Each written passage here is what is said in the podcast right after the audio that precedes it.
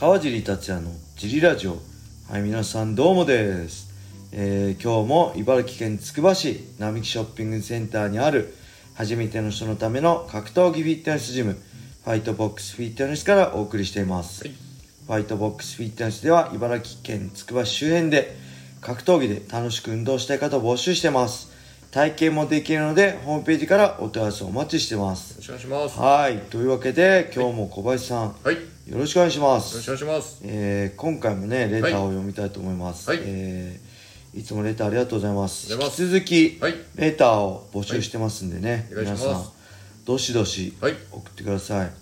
あのー先日やったい。アンパンのはい。銀座木村屋のはい。アンパンのネタの時にすごい会員さんに言われましたね あ聞いてくれてるんだと思ってちょっと驚いたのと、はい。あとなんとねはい。その会員さんに言われて、はい僕知らなくて、はい。あのそういうその会員さんググってね、やっぱそうでしたって言ってくれたんですけど、銀座木村屋のはい。創業者はね茨城県牛久市のはい。人らしいですはい僕またそんな嘘ついてって僕信じてたんですけど 本当でしたねすいませんなんか疑疑って すごいですねそうやって。大好きなはい。一番好きなあんバターの創業者がはい。牛久市だって牛久市近いんでねちょっとびっくりしましたすごいです。はいはい。あそしてあれですねまあ これどんどん脱線しちゃうけど 牛久市でね、はい。えー、あの相撲取り何でしたっけ、えー、茨城県のなん伊勢の里あ稀勢の里はい。がね、あれですね。相撲部屋やるって今日会員さんに来たんですよ、えーすごい。なんか網って僕ニュースで見たんですけどその会員さんが言うにはなんか牛久市らしいんでこれ言っていいのかな？いいんだよね。なんかはい。ちょっとすごいお相撲さんが好きな会員さんがいて、はい。はい、その人に聞きました。なんか、はい。うん。ちょっとだからまあ稀勢の里がねそこで地元ではい。やることではい。ちょっとまたこうまあねスポーツも盛り上がるんじゃないかなと思ってちょっと楽しみですねはい。うんすごいですね。はいはい。はいそんなわけでね、はい。えー、ちょっと脱線してすいません 一人でやってるとこうやってフリートークがどんどんどうでもいい話が浮かんでくるんですけど はい。あのレターいきたいと思います、はい。えー、川尻さんこんにちはじゃあ。えー小林さんそろそろ復活でしょうか？はい。はい今日の質問ははい。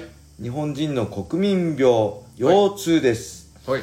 えー川尻さんや小林さんは腰痛ぎっくり腰になったことありますか、はい。えー私は猫背で腰痛持ちです、えー背筋やはい。あ腹筋や背筋が弱いからなるのかと思ってましたがはい。堀口教授選手も慢性的な腰痛に悩み、はい YouTube でぎっくり腰になったと話していました、はい。えー鍛えていてもなってしまう腰痛格闘家の腰痛事情やケア方法、はいえーケアアイテムについて腰痛難民に向けてアドバイスをお願いしますはい。はいありがとうございますじゃあ。えー、っとね小林さん腰痛持ちですか？いや、ないです。あマジですか、はいい、いな僕はね腰痛持ちだったんですでぎっくり腰も、はい。デビュー戦がね僕2000年4月だったんですけど、はい。確か2000年のね1月ぐらいにぎっくり腰生まれて初めてやる地元のね、はい。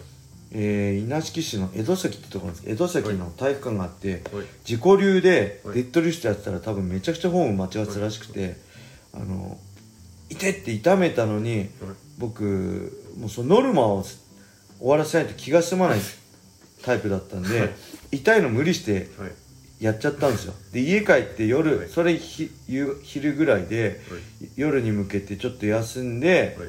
あの夜練習行こうと思って横になったらで起きたら立てなくて腰痛くて「やべえ!」って言ってそれ初めて人生のぎっくり腰ででそこから僕の腰痛はい。との戦いが始まってねはい。もうほんとずーっと腰痛だったんですよはい。でもうね試合前の追い込みとか始めるともうほんと立ってらんないぐらいはい。腰痛であのーザムストだっけ、のメーカーあるじゃないですかサポーターとか、はい。の一番腰サポーターの一番強いやつサポートが強いやつをやらないとはい。もうねスパーリンググラップリングできないぐらい痛くてもうずーっと多分えーっとそれが2000年でしょ？だから78年えー。ずーっともうそれなしだねできないぐらいにの感じだったんですよ。試合前常に腰痛で立ってるのもしんどいぐらい。はい。それがえっ、とね僕ね五味貴則に負けた後、はい。まあ、山田さん人づてで山田トレーナー JB スポーツの山田トレーナー紹介してもらって、はい。えー2005年の10月から JB 来始めたんですけどはい。そこで数年やってたらねはい。腰痛あれ？ある時ねあれ？最近腰痛くなんないなと思ってはい。多分2年ぐらいかな腰痛なくなったんですよね。はい。でそれからはあんだけ毎回腰サポーターなしで痛くてできなかったのは全く腰サポーターも必要なくなってはい。その腰痛からねはい。卒業できました。はい。でなんでかなと思ったんですけど、はい。何なんでしょうねって未だに分かんない。まあ尋常の当時尋常なほどのトレーニングして2時間走っあ1時間走ってとか、あ2時間20キロ走ってこれ意味ないんですけど長い距離走ってもね、20キロ走ったりとか、フィジカル2時間やってはい。ボクシング2時間やってとか1時から5時までずっとやってて、はい。はし1時間走り行って1時間フィジカルやって2時間ボクシングとかうん。毎週3回やってたんではい。それで多分全身鍛えられてバラ体のバランスが良くなったのかなぐらいです。僕素人目からここがこうで詳しく病医者じゃないとかねドクターとかそういう免許を持ってないので分かんないんですけど全体のば筋力のバランスとか、まあ、姿勢が良くなったのかなっていうのがはい。思い当たる節ですね。あとしっかり下半身ねあの、めちゃくちゃジャンプとかいろんなトレーニングで鍛えたんで JB で腹筋も鍛えましたけどとにかく下半身めっちゃ鍛えたんで、はい。まあそういうのもあって、はい。あのうん治りましたね、はい。でけどやっぱりね、うん、自己流ではい。筋トレやってるとはいあの特にスクワットね重さを追求しちゃうんですよ。そうすると無茶な重さを無茶なフォームでやるんで、はい。え1年に1回ぐらいねはい。あのそれからも腰ベルトしてやっぱスクワットやっててもはい。あの重いの持ちすぎて、はい。ちょっとバランス崩れた時に、はい。さすあってこう支えた時にバキッっていうはい。軽いぎっくり腰、はい。えー、23日練習休んで1週間ぐらい体ケアすれば治るぐらいの軽いぎっくり腰は、はい。うん、1年に1回ぐらいありましたね、はい。うん、でそういう時はえーとまあ、ケアとしては、い。まあ、これ一年中通しですけど、はい。えーまあ、お尻が張るとか腰くるんで、はい。お尻のケアとしてはい。あれです。ブルブル。何でしたっけ？ドクターエアとはいかはい。のボールのとか筒のとかはい。お尻とか腰をはい。振動性のはいポールストレッチポールみたいなのとかボールみたいのでやったりとかあとはい。あれですよね。今あれもありますよね。マッサージガン。マッサージガンみたいなのもはい。あるんで、はい。ハイパースフィアか。僕が使ってたのはハイパースフィアのボールのやつですね、はい。をやったりとかあと、はい。えーまあコンプレフロスチューブですよね。巻いてケアしたりとかあとはねあれです、えーそのビスポ整体院に行って、何でしたっけ？あの忘れちゃった振動でわーってやってもらう。ショックショックドクマクショックマスター。ショックマスター。をはい。やってもらったりとか、でえーっとねあとはねあれです。はい。えー えーっとねちょっと待って、はい。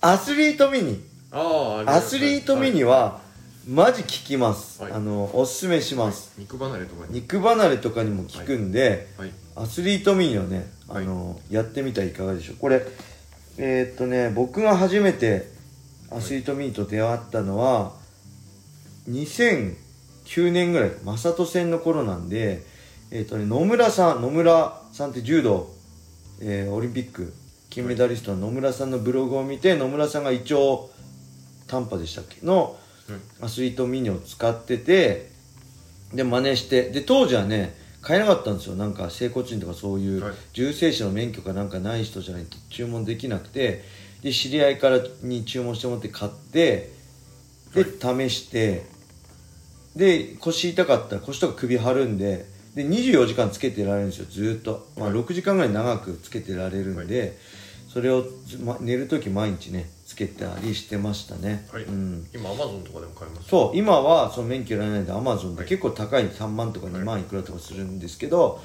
おすすめです。でこれね痛めなくても例えばデッドリフトとかねやった時ハイ重量でスクワットとかデッドリフトとかやった時ってはい。やっぱ脊柱起立筋がめっちゃ筋肉痛になるんですよ腰回り。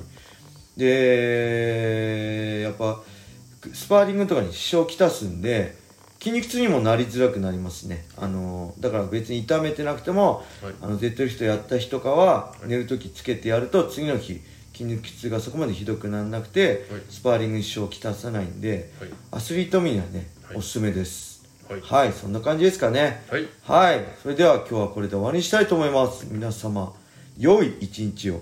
またねー。